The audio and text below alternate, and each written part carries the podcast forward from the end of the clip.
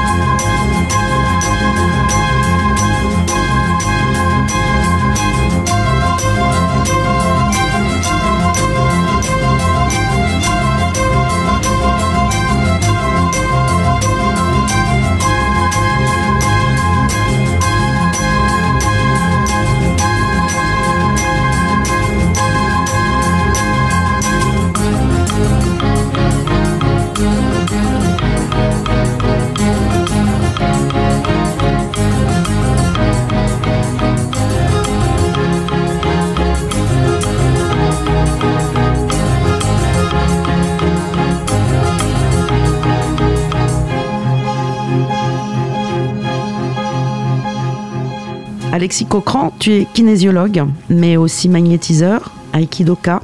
Et je suis donc très contente de t'accueillir aujourd'hui dans Accord au corps. En fait, tu as glané euh, sur ton chemin beaucoup, beaucoup de pratiques et de techniques, c'est-à-dire que tu es un chercheur un peu, tu es toujours en, recherche. Euh, sur le site que les auditoristes pourront ensuite consulter, on voit que tu as euh, non seulement étudié l'ostéopathie, la fasciathérapie, l'homéopathie, l'acupuncture, la moxibustion, la moxibustion, oui. Ouais. Les logiques de la médecine chinoise, un peu. D'accord. J'ai approché ça, on va dire. En fait, tu es davantage kinésiologue, la kinésiologie, donc dans la pratique manuelle. Bon, c'est noté euh, le chiatsu aussi, euh, et le décodage biologique. Tu notes aussi euh, la maïotique. Donc, ça va être passionnant parce que tu vas pouvoir évoquer plein de choses. Et en fait, je voulais juste là raconter que tu avais beaucoup de sources à ta disposition, que voilà, que tu avais, que avais un chemin singulier en fait.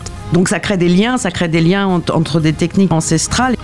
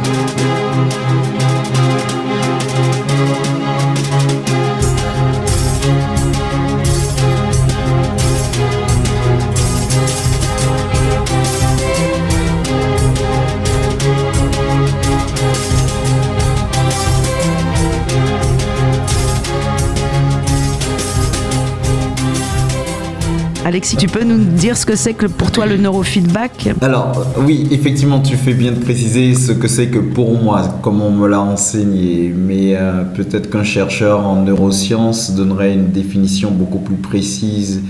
Euh, en fait, si tu veux, le système nerveux, donc le système nerveux central, donc le cerveau en particulier, est là pour assurer à chaque instant, on s'en rend pas compte, mais c'est à chaque instant, chaque millième de seconde, il est là pour assurer la survie de l'organisme vivant dont il est en charge. Et donc ce système nerveux va glaner et enregistrer toutes les informations concernant son environnement, mhm. l'environnement de cet organisme biologique qui est notre corps.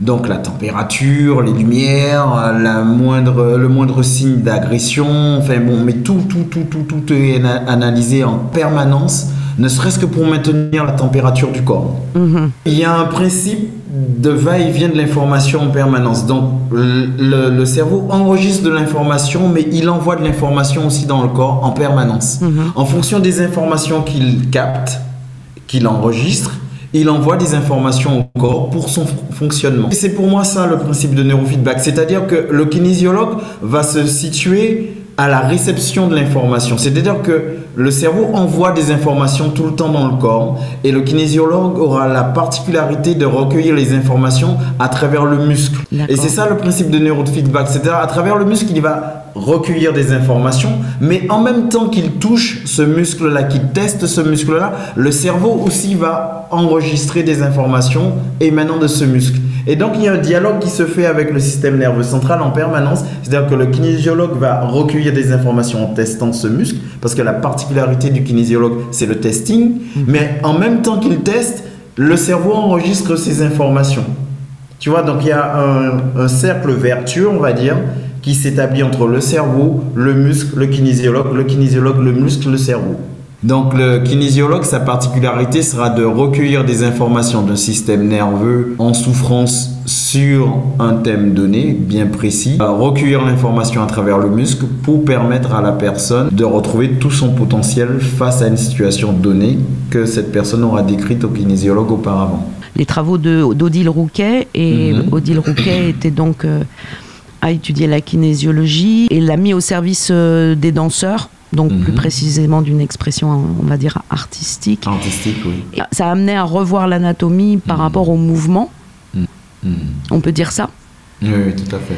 Et, euh, et, dans la logique du mouvement, donc en fait, ça, ça, ça devenait vraiment riche, c'était quelque chose qui devenait du coup holistique puisque tout, tout répondait à... Tout, est pris, oui, en, compte, en considération. C'est-à-dire que c'est pas que la coordination motrice dans l'expression artistique qui est prise en compte.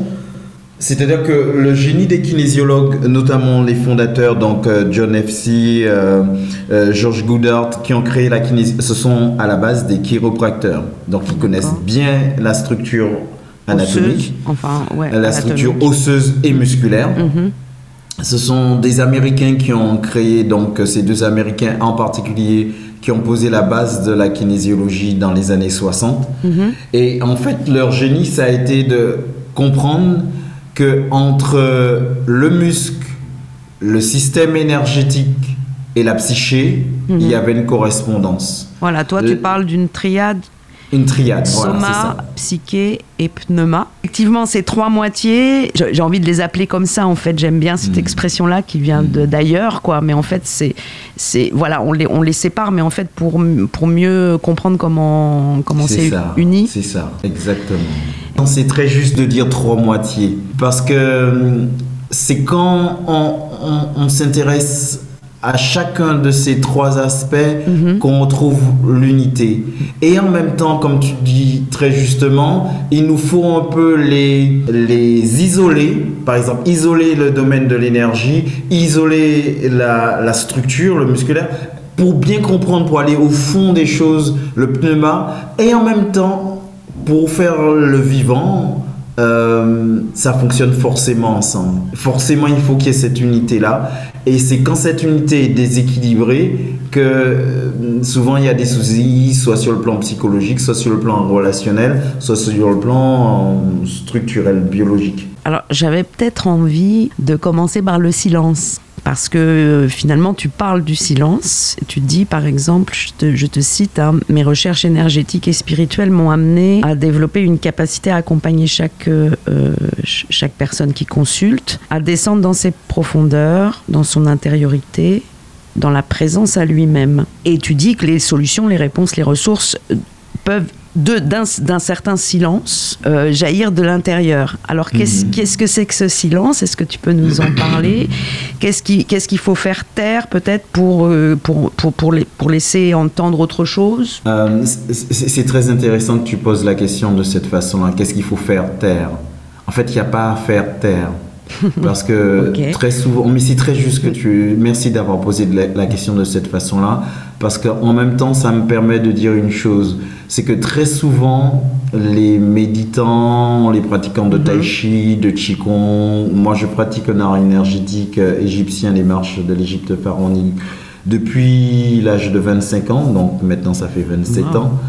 Et euh, ça, tu, tu m'en as jamais parlé. Mais non, ça, ça c'est mon petit jardin secret. En fait, jusqu'à il y a 3-4 ans, c'était mon jardin secret. Maintenant, j'en parle parce que Mon professeur de l'époque voulait absolument que j'enseigne.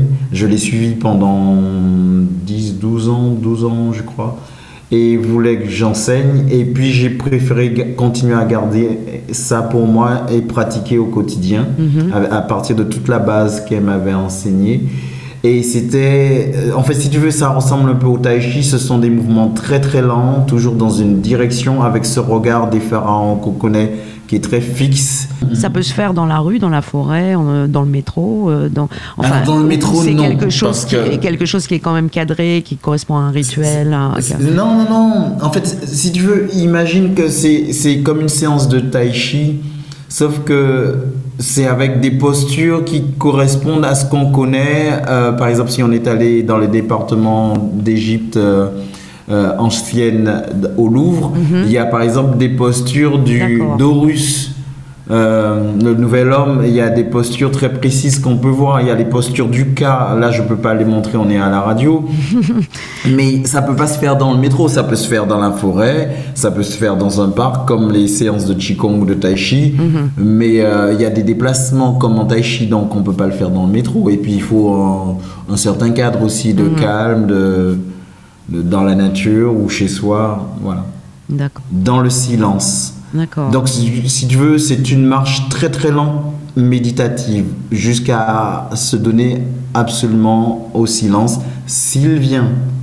Et c'est ce qui me permet de rebondir sur ce que j'ai commencé à dire, c'est-à-dire qu'il n'y a pas à taire quoi que ce soit. Il y a à accueillir, et c'est ça qui est plus compliqué, contrairement à ce qu'on croit, accueillir complètement, totalement notre mental, nos pensées, nos émotions, nos douleurs, accepter pleinement notre condition humaine en fait.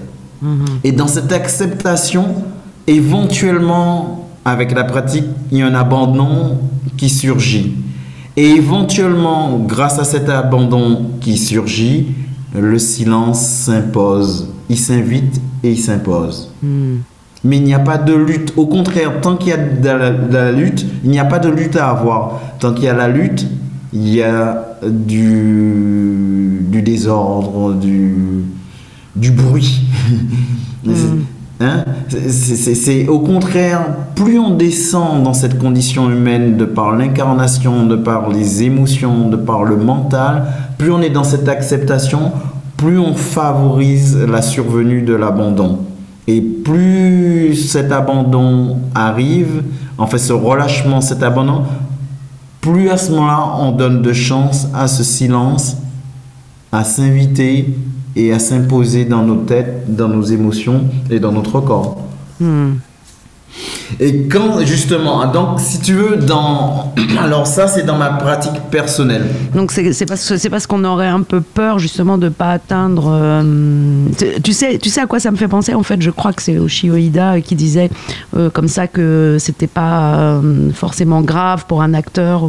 euh, voilà que l'acteur devait pas par exemple se, se laisser angoisser s'il pensait euh, si tout d'un coup il se posait la question s'il avait bien éteint le gaz chez lui ou s'il était vraiment sûr d'avoir bien Si, c'est lui qui dit ça. Ouais. Dans l'acteur invisible. Oui, tout à fait. Je oui, crois, hein, voilà. oui, oui, oui. Euh. Voilà. Et, et en fait, c'est cette même angoisse de dire il va me venir des pensées euh, qui- que j'ai pas envie d'avoir là parce Ouais, que ben j'ai envie que ce soit, ça. je sais pas, beau. C'est ça. ou- C'est-à-dire que les méditants, très souvent, ah, mais c'est excellent cet, ex- cet exemple. Mm. Parce que c'est vrai que quand on est sur scène, entre... moi je suis pas comédien, mais j'imagine que si tu te laisses traverser, ah zut, j'ai pas éteint le gaz, euh, on va mettre une force, une énergie incroyable à lutter contre cette pensée. Et parce qu'on lutte contre cette pensée, on est absent de soi-même. Mais si on l'accueille et puis on vit une angoisse avec ça et qu'on est en contemplation, c'est difficile ce terme, hein, de dire qu'on est en contemplation d'une angoisse. Je dis pas que ça soit aisé, mais si on arrive à toucher ça, eh ben on est pleinement dans le rôle et l'angoisse, très souvent, ce qu'on peut constater, c'est qu'elle se dissout. Hmm. Et c'est ce que je propose, si tu veux, dans mon cabinet de thérapie. C'est-à-dire que je propose aux gens d'être une page blanche sur laquelle ils vont trouver leur propre solution. Cette page blanche, c'est comment? C'est que quand je les écoute, je les écoute à partir de ce silence que j'ai très souvent côtoyé de par ma pratique depuis 25 ans. Et quand je pose mes, questions, je laisse ces questions jaillir pas à partir de tout ce que j'ai appris, Parce que ce qu'on apprend dans les écoles, on a plein de protocoles, on a plein de savoir-faire. Mais la question surgit non seulement d'une expérience, non seulement d'une formation, d'une connaissance, mais aussi de quelque chose qui est très silencieux en soi. Et à ce moment, très souvent, ça touche vraiment la personne parce que ça touche sa profondeur. Mhm. Et la séance de, la de kinésiologie, je la pose dans ce cadre-là aussi, dans ce cadre du silence intérieur. Les marches pharaoniques de l'Égypte ancienne, mhm. en fait, c'est pour éveiller la glande pinéale, qui est une glande qui est au centre du cerveau. Il y a deux glandes dans le cerveau. Il y a la glande hypophyse, qui mhm. correspond au troisième œil, et il y a la glande épiphyse, la glande pinéale, qui correspond au quatrième œil. Il y a deux yeux spirituels aussi. Un qui est relié à l'intuition, à la clairvoyance, la médiumnité, mhm. et un autre qui est relié au discernement, qui est un don qui est supérieur à l'intuition. Ok. D'accord. Qui sont quand même des glandes qui, au niveau neurobiologique, on va dire, c'est un peu celle quand même. Tu, vas me dire si je me trompe. Hein, euh, qui gère euh, la mémoire justement euh, Non, non, non, pas du tout. Pas, du, tout. Bah, la mémoire, c'est un système très complexe qui passe par exemple par l'hippocampe, donc c'est une sphère qui gère beaucoup l'émotion. Et il y a aussi le néocortex qui est relié au cerveau limbique. Il y a, il y a, plusieurs sphères du cerveau qui, qui, qui rentrent en jeu pour la mémoire. Euh, la glande hypophyse, c'est le chef d'orchestre des hormones, c'est le chef d'orchestre des glandes endocrines. D'accord. Hein? Et elle sécrète notamment une, une, une hormone en particulier qui est l'hormone de croissance. D'accord. Voilà, ça c'est la glande hypophyse, mais très vite résumé. Hein. La glande pinéale, pendant très longtemps, on n'a pas su sur le plan physiologique à quoi elle servait. Elle sert à sécréter deux neurotransmetteurs en particulier, donc la sérotonine, qui est le neurotransmetteur de la joie, de l'enthousiasme, et la mélatonine, qui est un neurotransmetteur qu'on a découvert depuis pas longtemps, qui favorise le sommeil. Si tu veux, la glande pinéale permet de gérer les cycles circadiens, c'est-à-dire le cycle diurne-nocturne. Mhm. Et c'est la raison pour laquelle de plus en plus sur les étals de pharmacie, on trouve des, des médicaments à base de mélatonine, mélatonine de synthèse, pour favoriser le sommeil parce que le mal de notre siècle, le mal de notre civilisation, c'est l'insomnie. Mhm. Mais ce faisant, quand on prend de la mélatonine de synthèse, on risque d'atrophier notre glande pinéale parce que la glande pinéale ne va plus produire de mélatonine. Mais bon, après, quand on souffre d'insomnie sévère, euh, il faut savoir aussi euh, euh, raison garder et prendre les médicaments qui sont nécessaires, selon ce que le médecin, de toute façon, a prescrit. Donc, euh, pour conduire les gens à justement essayer d'être sur cette page blanche, euh, tu peux nous raconter concrètement en fait ce que tu, ce que tu proposes en fait, tu, comment ça se passe? Alors, comment ça se passe? La personne vient me consulter, donc je reçois des enfants, souvent c'est pour des problèmes de concentration, des problèmes de, de, troubles de l'attention, comme on mhm. dit donc à, l'école, ou des dyscalculies, des dyspraxies, des choses comme ça. Ça peut être des adolescents, ça peut être aussi des, des, personnes adultes, euh, voilà. Et pour des, par exemple, j'ai reçu un couple récemment pour un problème de fertilité. Euh, donc je les ai reçus tous les deux. Et en fait, je les écoute très profondément. Mhm. Et par le seul fait de les écouter en silence très profondément, comment dirais-je, il y a une petite musique derrière ce qu'ils disent, dont ils ont... Le conscient s'exprime, mais en même temps, il y a l'inconscient qui s'exprime à travers une petite musique qu'on entend si on est profondément silencieux. Ce qui me permet en fait de poser des questions qui vont leur paraître justes parce que ça va les toucher. Ils vont sentir, ah, ils vont dire, ah, mais on n'avait pas pensé à ça, mhm. mais c'est exactement ce que je ressens. Ah, mais c'est vrai que ça, cette pensée m'avait traversé, je l'ai très vite mise sous le tapis, mais c'est exactement ça, etc. etc. C'est-à-dire que la personne va prendre conscience de ce qui l'anime, de ses blocages. Ce silence permet aussi non seulement de poser des questions, mais de faire des liens mhm. entre tel mot que la personne a dit et tel autre mot, etc. etc Et chose extraordinaire qu'on peut constater, c'est que le silence organise l'énergie. C'est-à-dire que ben, les gens, en leur posant des questions à, partir du silence, très souvent s'harmonisent. Ils le sentent. Ils sont plus paisibles, ou ils sentent plus d'énergie, ou quelque chose pétille en eux. Mais aussi, euh, c'est comme ça que je peux être amené à leur faire des impositions des mains ou des passes magnétiques parce que ce silence-là organise de l'énergie en moi. Et à ce moment-là, s'il faut que je touche la personne, c'est une énergie qui jaillit de là. Hmm. C'est pas une énergie qui. Euh, je suis pas canal d'énergie de l'univers, des choses comme ça. Hmm. Mais c'est parce que ce silence organise de l'énergie et à ce moment-là, s'il y a besoin de transmission d'énergie, ah ben voilà, ça se présente. Ou sinon, l'énergie s'organise directement dans les gens euh, sans que j'ai à les toucher.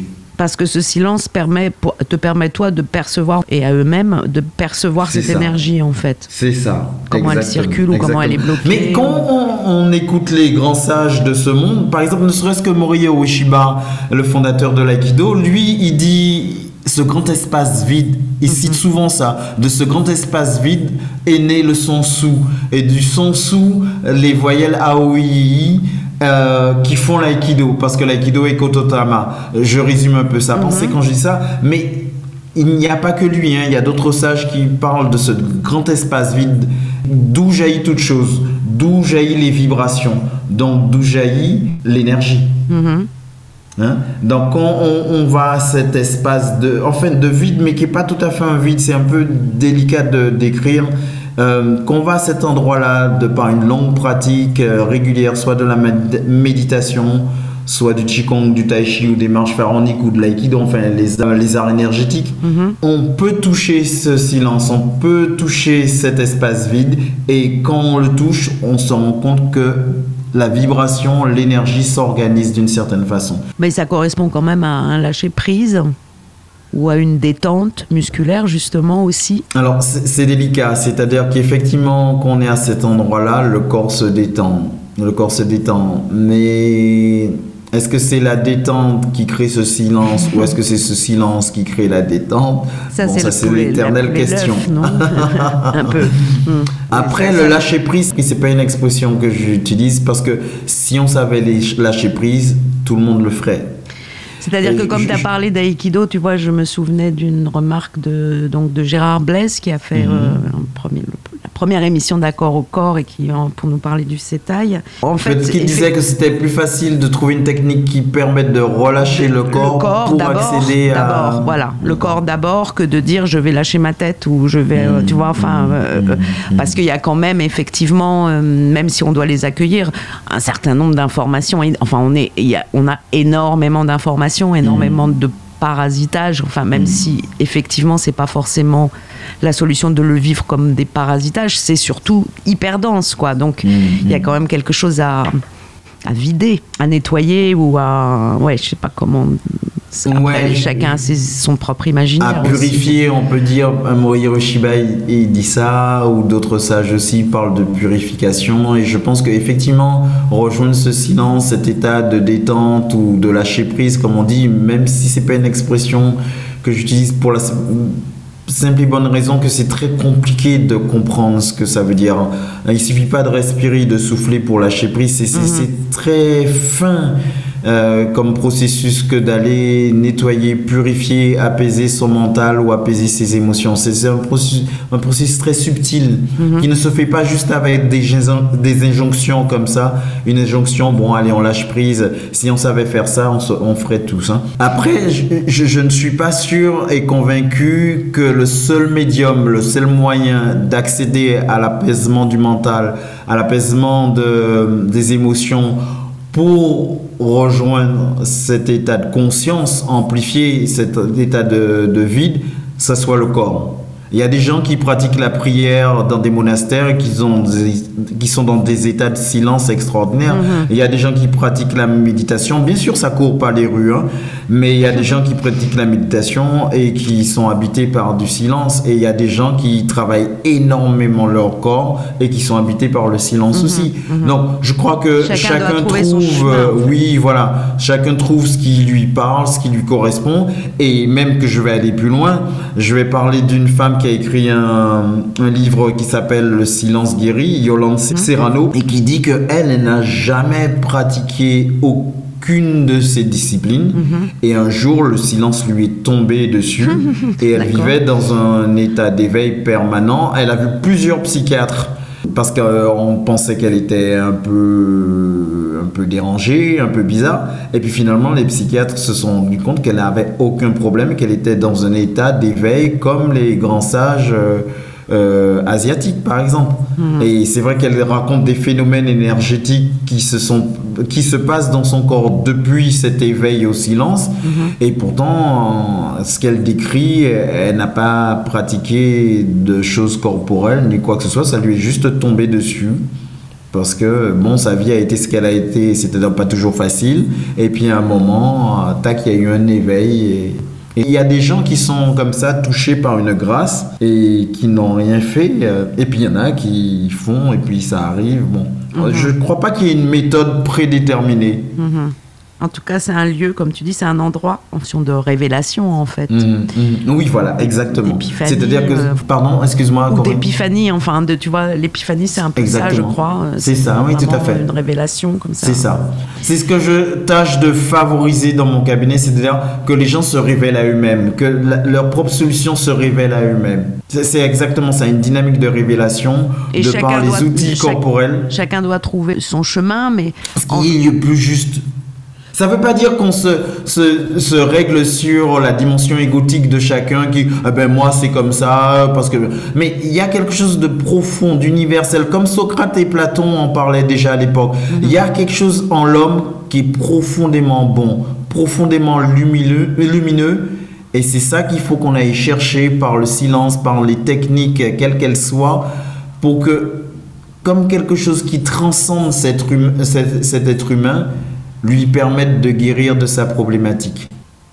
C'est pas affirmer plus de moi-je. Bon, quand c'est nécessaire, c'est nécessaire. Hein. Il faut mhm. en passer par ces étapes-là. Mais le moi-je enferme dans une logique qui est très binaire et très duelle. Même si c'est nécessaire à un moment de, savoir qui on est, de s'affirmer, mon corps, ma personne, mon territoire, etc. etc. Mhm. et, mais la maïeutique, c'est accoucher de soi-même dans ce qu'il y a de meilleur, et ce qu'il y a de meilleur nous transcende en règle générale. Parce que en tant qu'être humain, nous sommes très limités dans la perception que nous avons de nous-mêmes et du mhm. monde. Donc très subjectif, la relativité de nos perceptions nous emmène très souvent à faire des choix très égocentrés et donc très souvent duels, des, choix de dualité. Mhm. D'abord, D'abord, il y a l'aîné, lui qui est comme un melon, lui qui a un gros nez, lui qui sait plus son nom, monsieur, tellement qu'il boit, tellement qu'il a bu, qui fait rien de ses dix doigts, mais lui qui n'en peut plus, lui qui est complètement cuit et qui se prend pour le roi, qui se saoule toutes les nuits avec du mauvais vin, mais qu'on retrouve matin dans l'église qui roupille, raide comme une saillie, blanc comme un cierge de Pâques, et puis qui balbutie, qui a l'œil qui divague. Faut vous dire, monsieur, que chez ces gens-là, on ne pense pas, On ne pense pas on prie. Et puis, il y a l'autre, des carottes dans les cheveux, qui a jamais vu un peigne, qui est méchant comme une teigne, même qui donnerait sa chemise à des pauvres gens heureux, qui a marié la Denise, une fille de la ville, enfin, d'une autre ville. Que c'est pas fini, qui fait ses petites affaires avec son petit chapeau, avec son petit manteau, avec sa petite auto, qui aimerait bien avoir l'air, mais qui n'a pas l'air du tout. Faut pas jouer les riches quand on n'a pas le sou. Faut vous dire, monsieur, que chez ces gens-là, on ne vit pas, monsieur. On ne vit pas. On triche. Et puis, il y a les autres, la mère, qui ne dit rien, ou bien n'importe quoi. Et du soir au matin, sous sa belle gueule d'apôtre, et dans son cadre en bois, il y a la moustache du père qui est mort d'une glissade et qui regarde son troupeau bouffer la soupe froide. Et ça fait des grands... Et ça fait des grands... Et puis elle a toute vieille qui en finit pas de vibrer et qu'on attend qu'elle crève, vu que c'est elle qui a l'oseille, et qu'on n'écoute même pas ce que ces pauvres mains racontent. Faut vous dire, monsieur, que chez ces gens-là, on ne cause pas, monsieur. On ne cause pas.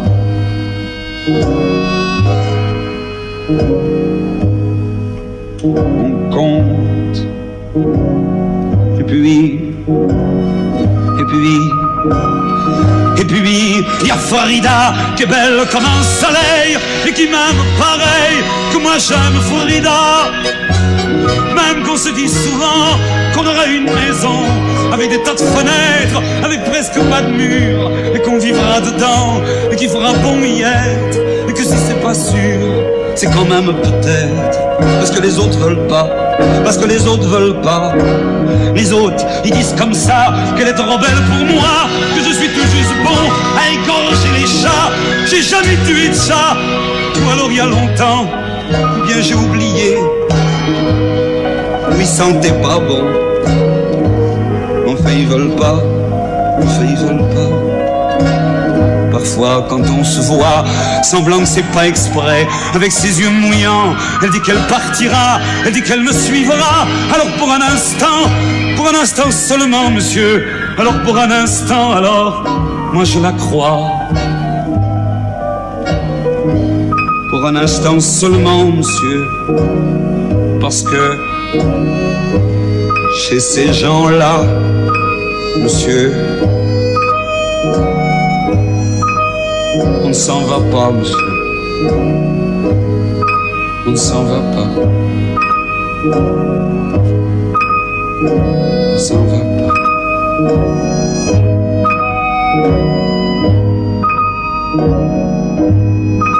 Mais il est tard, monsieur. Il faut que je rentre chez moi.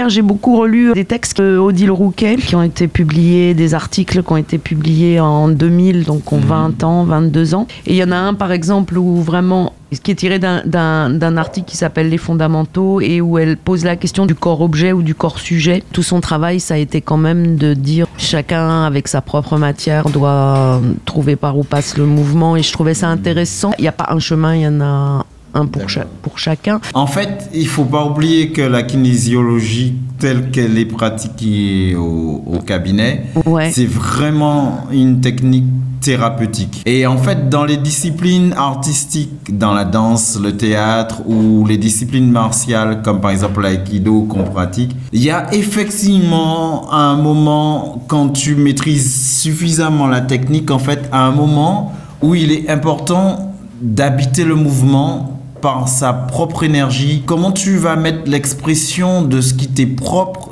personnel, intime dans un mouvement qui est très parce qu'il n'est pas question de faire le contraire de ce que fait qu'a demandé le chorégraphe par exemple Mhm. quand tu fais partie d'un corps de ballet ou euh, même une chorégraphie même en hip hop ou mais tu as une façon d'habiter le mouvement qui t'est propre et, et ça c'est effectivement qu'on dépasse qu'on a maîtrisé la technique et qu'on dépasse le stade technique on a une façon de remplir l'espace une fa- façon d'habiter le mouvement une façon d'habiter le corps qui est propre à chacun, une façon d'habiter le regard, comment le regard va, va se diffuser dans l'espace, etc. Et ça, c'est valable pour toute euh, prestation, par exemple même un chanteur aussi. Hein. tout à fait. Euh, ou- et dans les arts martiaux, on retrouve ça. Mais là, c'est autre chose. Dans le yoga aussi, on retrouve ça. En fait, dans toutes les disciplines corporelles. Mais si tu veux, c'est autre chose. C'est comment quelqu'un, dans une discipline corporelle, va habiter son mouvement par son âme, on va dire, par son énergie, par sa présence, par des qualités qui lui sont spécifiques.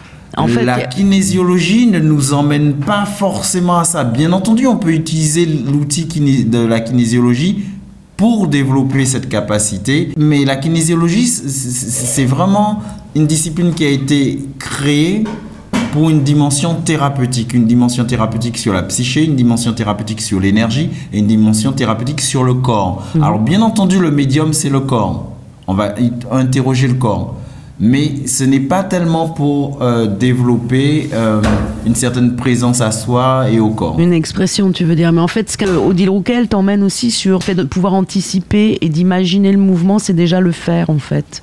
Mhm, Et mhm. cette notion-là, je sais pas si elle est importante dans ton travail, mais je crois qu'elle elle appelait ça l'idéokinésie. Ce qu'elle explique, en tout cas pour les danseurs, c'est que plus tu t'appropries, tu danses avec tes viscères, si tu danses avec tes os, si, enfin, où tu mets ton imaginaire à quel moment. Elle, elle a invité les danseurs, comme elle le dit là dans un passage, mais pas que les danseurs d'ailleurs, parce que là, elle s'adresse vraiment à tout le monde, je crois. Mhm. La question, c'est où où je suis, en fait. Elle utilise des mots comme kinésie, euh, mais kiné, ça veut dire muscle, hein, c'est l'origine grecque, c'est- muscle. Donc kinésithérapeute, euh, la kinesthésie, la euh, kinésiologie. Kiné, Euh, quand on parle de kinésphère, par on- exemple, c'est c'est c'est pas le mouvement kiné. Mais le mouvement est, est fait grâce aux muscles. Là, elle, elle parle de comment bouger, comment avoir conscience de soi quand on bouge, comment on peut partir d'une impulsion musculaire. Il y a des gens qui, par exemple en Qigong, vont beaucoup utiliser la, la- la souplesse des tendons pour faire circuler l'énergie. Mais il ne s'agit pas de ça en kinésiologie. La kinésiologie, même si on utilise les muscles, en fait, la kinésiologie est faite pour vraiment faire remonter des informations via le corps Mhm, à but thérapeutique. mhm. C'est faire remonter des informations sur le plan de l'énergie, faire remonter des informations sur le plan de la psyché, de l'émotionnel, faire remonter des informations sur ce qui se passe sur le plan corporel dans une visée thérapeutique.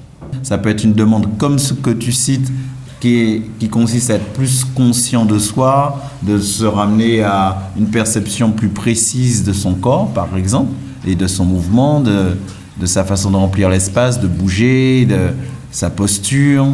Mais, mais, mais c'est pas ça. Par exemple, on peut travailler euh, en kinésiologie euh, euh, très, sur quelqu'un qui, euh, qui, qui vient pour des problèmes relationnels, des problèmes de couple, euh, qui, qui souffre d'abandon, qui souffre de rejet. On utilise le corps pour aller dans la dimension psychique Oui. et énergétique. Enfin, en tout cas, pour les réunir. Et... Pas forcément pour les réunir. Non. D'accord. Non. Pas forcément pour les réunir, mais c'est sûr que quelqu'un qui va bien dans sa tête Et- et est forcément Mm. plus en harmonie avec son corps, sa psyché, son énergie. Mais le but d'une séance ne sera pas forcément celui-là. Quand tu parles de cette triade, ça veut dire que selon les séances, tu vas travailler plus un élément qu'un autre. Alors, c'est oui, ça que tu es en train et- de me dire ou enfin qu'il faut passer par désunir pour euh, pour euh, pour soigner Non. Non, non, non, non, Non. non, non, non, Euh, non, non, parce que là, sinon, ça, ça, ça peut être dangereux. Mais il n'est pas question de, dé- désunir, pas du tout. Si tu veux, quand quelqu'un, je- je- ça va être plus simple que je te donne un, un- un cas type. Euh, quelqu'un vient pour, euh, euh, par exemple, tiens, là, j'ai un monsieur là qui vient parce que il a une relation amoureuse très très compliquée, très difficile. Mhm. Et donc, je vais utiliser son corps pour faire du testing musculaire. mais je vais pas m'intéresser plus que ça à son corps. Testing musculaire, Pourtant, concrètement. le testing musculaire, c'est ce qui permet de nous po- de poser des questions au système nerveux central, au cerveau, concernant euh, quelle est l'origine de cette difficulté qu'il a? Est-ce que déjà l'origine émotionnelle, c'est un conflit d'abandon, un conflit de rejet Une fois qu'on a déterminé le conflit, si c'est un conflit de rejet ou d'abandon, euh, à quel moment de sa vie ça s'est passé Donc ça va nous faire remonter des informations, nous démontrons qu'il a ancré certaines certitudes et croyances vis-à-vis de lui-même à l'âge de 9 ans, peut-être à l'âge de 14 ans, peut-être, et puis suite à un échec amoureux à l'âge de 24 ans, et puis un autre à l'âge de 30 ans. Plus il a vécu une difficulté, par exemple à l'âge de 28 ans sur le plan professionnel, qu'il a vraiment miné en termes de dévalorisation de soi. Cette dévalorisation de soi, nous allons, et c'est là où intervient par exemple euh, la dimension corporelle. En décodage biologique, on va se demander, mais sur quel tissu de l'embryogenèse que ça, sur, lequel tissu ça résonne? Est-ce que c'est sur l'endoderme? Est-ce que c'est sur le mésoderme? Ou est-ce que c'est sur l'ectoderme? Parce que la- l'embryogenèse nous démontre qu'à certaines phases du fœtus, il y a des tissus qui se développent. Euh, D'abord l'endoderme, après le mésoderme et après l'ectoderme. Et selon le tissu sur lequel ça résonne, on va sentir, on va, on va pouvoir voir que c'est un conflit qui est très profond, très enfoui. Par exemple, si ça résonne sur le premier tissu qui est l'endoderme, c'est quelque chose de vital pour lui. C'est quelque chose qu'il ne peut pas dépasser. C'est- à la vie, à la mort presque, sur ce conflit-là.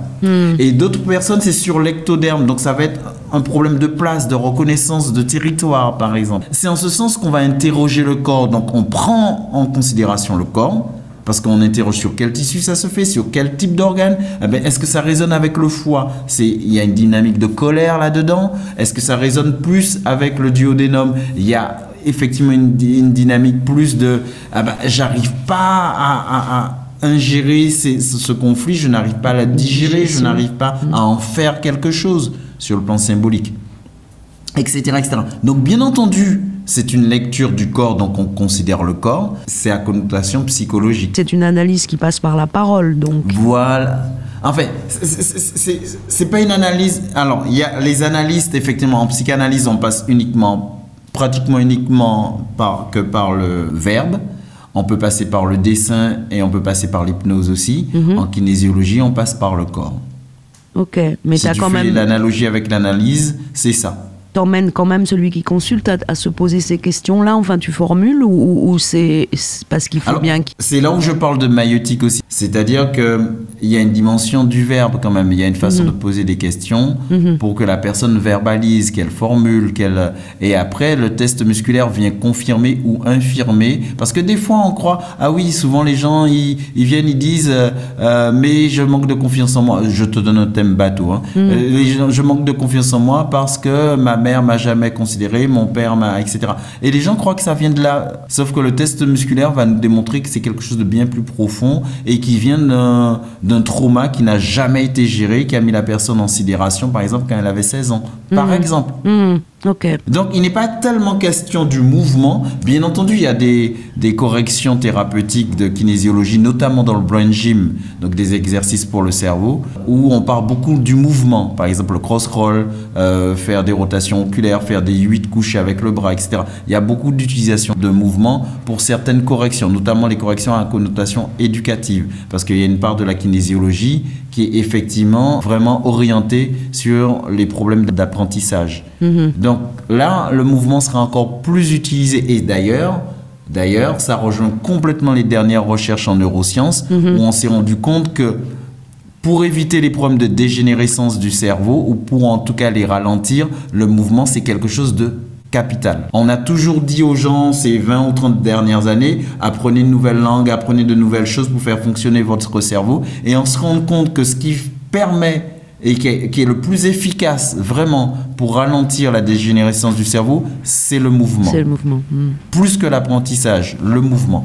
Bien entendu, effectivement, Gail Denison, qui a été celui qui a, qui a créé le Brain Gym, c'est-à-dire la branche de la kinésiologie qui s'intéresse à l'éducation. C'est un docteur en sciences de l'éducation euh, des États-Unis. Ce monsieur, effectivement, a conçu tout plein d'exercices donc corporels qui permettent de co- de- d'avoir certains, certaines corrections thérapeutiques, mais ce n'est qu'une partie de la Mhm. kinésiologie. Mhm. Il y a une grosse différence entre rejet et, et abandon? L'abandon, c'est surtout ce qu'on appelle un, un- un élan interrompu d'amour. C'est-à-dire que j'ai un élan d'amour vis-à-vis de quelqu'un, et en original, ça se joue beaucoup dans l'enfance. hein. Mhm. J'ai un élan, euh, j'ai un élan d'amour vers ma mère, vers mon père, vers mon oncle, et puis ça s'arrête brusquement parce qu'il n'y a plus personne. D'accord. Et là, il y a un conflit d'abandon parce qu'il n'y a plus personne. Mhm. Soit la personne est décédée, soit elle est partie, soit on m'a éloigné. Les deux peuvent se, se côtoyer de façon très intime, la blessure de rejet et la blessure d'abandon. Mais ce n'est pas la même chose. Oui, oui, d'accord. C'est l'élan interrompu avec un vide soudain, c'est le conflit d'abandon. Mhm. Le rejet, il y a une injonction, il y a une expression de l'autre en face de moi qui me dit tu n'es pas digne de recevoir mon attention, tu n'es pas digne de recevoir mon amour ou mon amitié. Il y a un, il y a un mouvement de l'autre qu'on perçoit Mhm. et qui nous blesse. C'est-à-dire que l'autre est toujours là. Il n'y a pas un vide. L'autre est toujours. Oui, là. oui, c'est même- et il y a un mouvement que je perçois qui me blesse. C'est à ce moment-là qu'on peut dire qu'il y a une blessure de rejet. C'est pas tout à fait la même Oui, chose. oui, tout à fait. Je vois très bien la distinction maintenant. Le rejet, c'est aussi quelque chose que tu peux euh, provoquer chez l'autre, enfin être un peu le révélateur de Ah oui, ça. mais bien sûr, Hein, bien voilà. sûr. De façon, les problématique à relations, Il y lui, a toujours euh, des, des mm. interactions Mm. qui fait que on touche quelque chose chez l'autre malgré soi des fois. hein. Et puis l'autre c'est insupportable pour lui et il te rejette violemment parce que ou très doucement d'ailleurs le rejet le rejet ça peut être très soft ça peut être une attitude un regard ça peut être Ça peut être très, très insidieux, ça, ça, ça fait peut très être mal. très insidieux Mm. c'est exactement exactement Mm. Je vais te lire le tout petit pa- paragraphe que oui j'ai. vas-y Est-ce que moi, je suis consciente de tout cela? Est-ce que je dis de mon corps, il est ceci, il est cela? Il a mal? Je vais le traiter de la même façon que ma voiture que j'amène au garage. Le faire réparer par le kinésithérapeute. Il est hyper tendu. Je vais décharger sa batterie en suant bien fort. Il ne sait pas trop comment se positionner. Je vais le, faire positionner par mon professeur. Celui-là est trop long, trop court. Je vais le faire raboter par un spécialiste. Hum, c'est il ou c'est je? Si je le traite avec violence, est-ce que je réalise que je me traite avec violence? Si je le modèle selon une technique, est-ce que je réalise que c'est moi que je modèle? Est-ce que c'est un corps qui n'est pas moi que je donne à quelqu'un d'extérieur avec l'autorité de lui dire ce qu'il faut faire? Est-ce que c'est un corps objet, lieu de performance que j'entretiens? Et là, elle dit, voilà, le soma, système du vivant, un corps sujet expressif, mon corps est à moi. C'est le regard porté par les techniques d'analyse sur le corps. Je ne peux en parler en termes de position, de placement, parce que ma posture est une expression de moi. Quand on dit euh, mon corps est à moi, etc., euh, mon corps sujet, mon corps objet, Mhm. bien sûr, pour une première base, je, je me situerai en tant Ah, c'est- pour ça que ça a peut-être vieilli, tu vois, parce que là, on se situe dans les années 90. Ce texte, euh, à l'époque, il résonnait et il résonne encore pour beaucoup de gens qui confient Oui, leur corps. mais voilà, c'est ce que j'allais dire. Voilà, c'est ce que j'allais dire. ouais. C'est-à-dire que dans un premier temps, en tant que thérapeute, il est, il est capital de pouvoir faire comprendre, intégrer à quelqu'un que son corps lui appartient et qu'il y a une intégrité euh, que les autres doivent respecter. Ça, c'est capital. Mhm. C'est- C'est une base. C'est une base. il- hein, donc, euh, on sait avec tous les excès hein, quand, euh, un corps qu'il doit respecter lui et, et- et que ce corps doit être respecté aussi par autrui. Donc ça, c'est- une base fondamentale. hein. Ça, ça- ça- c'est le travail de base qu'on fait, par exemple, bah, j'en ai reçu au cabinet, des femmes qui sont battues, par exemple, ou des enfants maltraités. Bon, c'est d'enseigner ça à quelqu'un, ça c'est capital. De, de- il faut que cette personne intègre ça déjà dans un premier temps. Mhm. Ça, c'est capital. Après, pour devenir un corps sujet, il me semble, il me semble qu'il ne suffit pas de prendre conscience que c'est un espace, ce corps, euh, dont on a la responsabilité et la responsabilité euh, qui consiste à dire c'est à moi, l'autre ne doit pas violer cet espace. Hein? Donc, il ne suffit pas de ça pour devenir un corps sujet, à mon avis.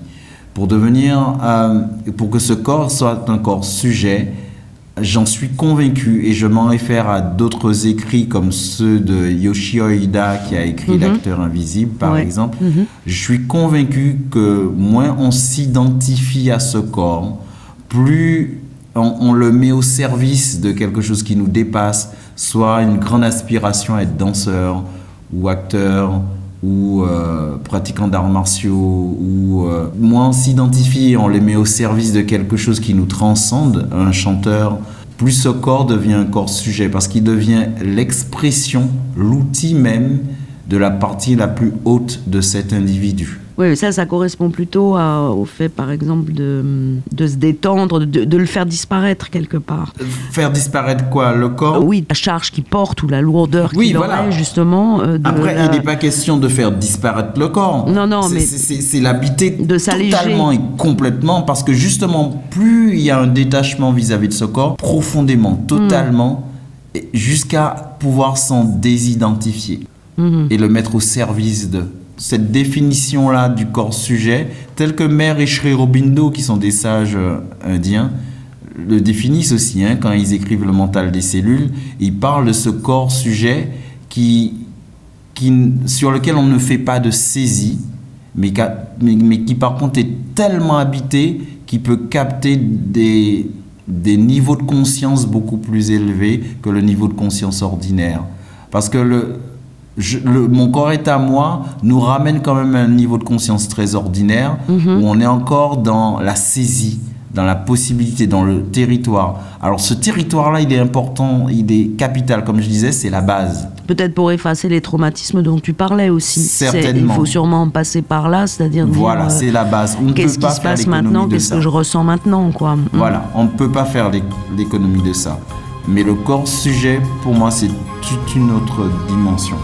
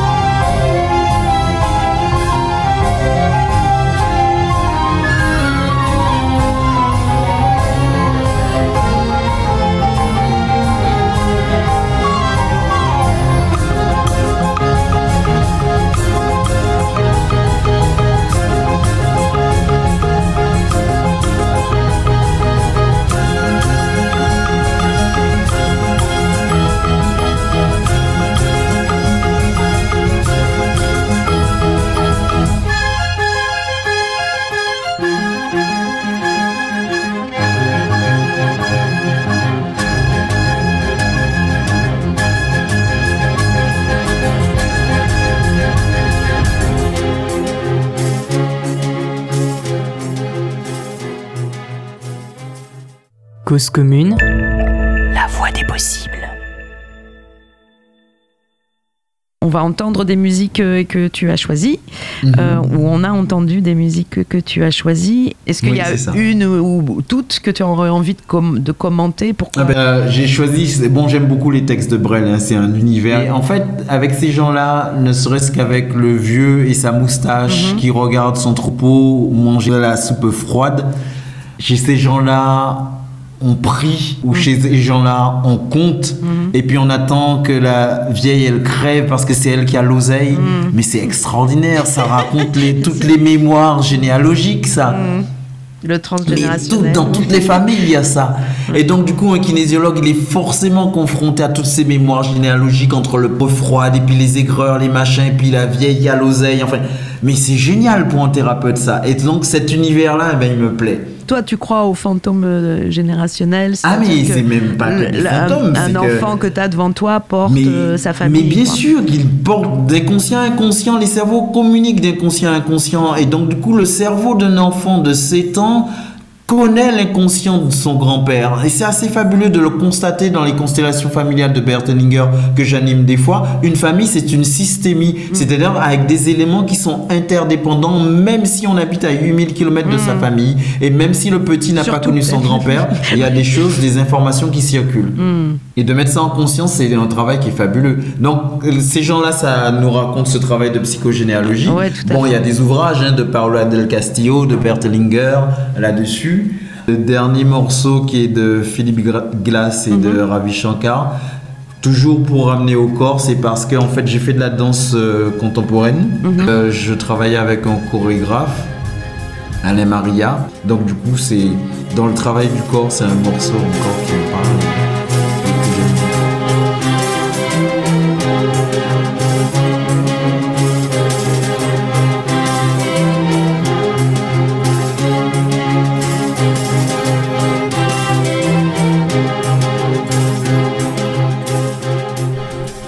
Merci beaucoup Alexis. C'est euh, c'est déjà la fin de cette première partie autour de la kinésiologie. Nous avons évoqué le silence intérieur, le corps sujet, le testing, le neurofeedback comme fondamentaux de la kinésiologie en tant que thérapie, mais ce n'est pas fini. Nous te retrouvons dans l'émission suivante, corps au corps numéro 24. Tu continues à nous parler kinésiologie, cette fois du décodage biologique et également de la respiration, du pneuma. Alors, chers auditeurs, merci de votre écoute, de poursuivre avec nous. Et pour aller plus loin, vous pouvez consulter la fiche de l'émission où vous retrouverez tous les noms cités par Alexis Coquerand et euh, le lien pour aller visiter son site. À très vite.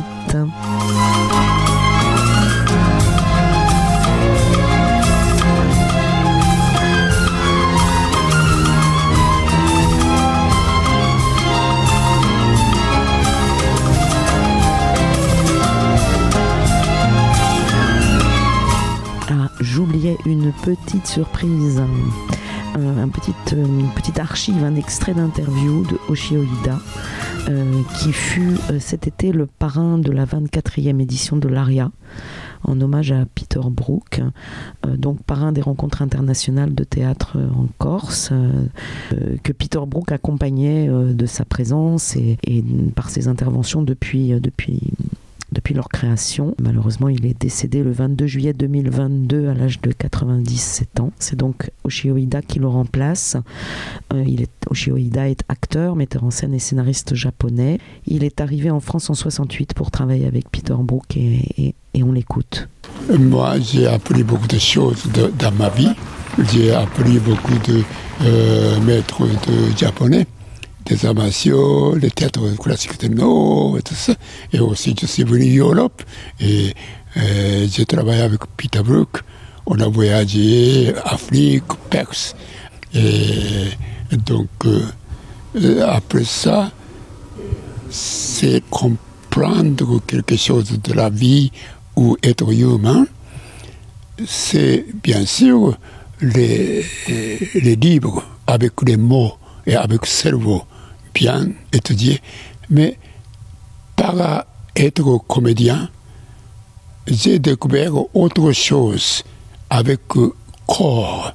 Ça veut dire c'est toute compréhension de la vie ou être humain, pas seulement euh, cerveau, mais on doit comprendre avec corps. Si on peut trouver autre chose que intelligence ou cerveau, mais il y a quelque chose assis, assis, assis, donc activité physique, et on comprend quelque chose de profond. C'est au-delà de intellectuel. Et en fait, ces vérités, ce n'est pas comprendre un cerveau, mais il y a quelque chose de euh, le corps qui me donne quelque chose à comprendre. Donc, je voudrais partager comment on peut trouver soi-même, pas seulement intellectuel, mais il y a quelque chose, on ne peut pas transformer les mots, mais il y a autre, autre manière de, de compréhension. Je voudrais partager un peu, partager ce chemin aux autres générations, jeune génération. Ce n'est pas travailler médicament. Donc, je ne sais pas quel résultat. Ça, c'est le comédien qui prend si il pensait quelque chose. Moi, je ne le fais pas pour comédien.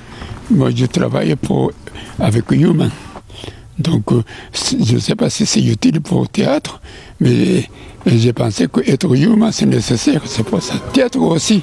Le point de départ, c'est être humain.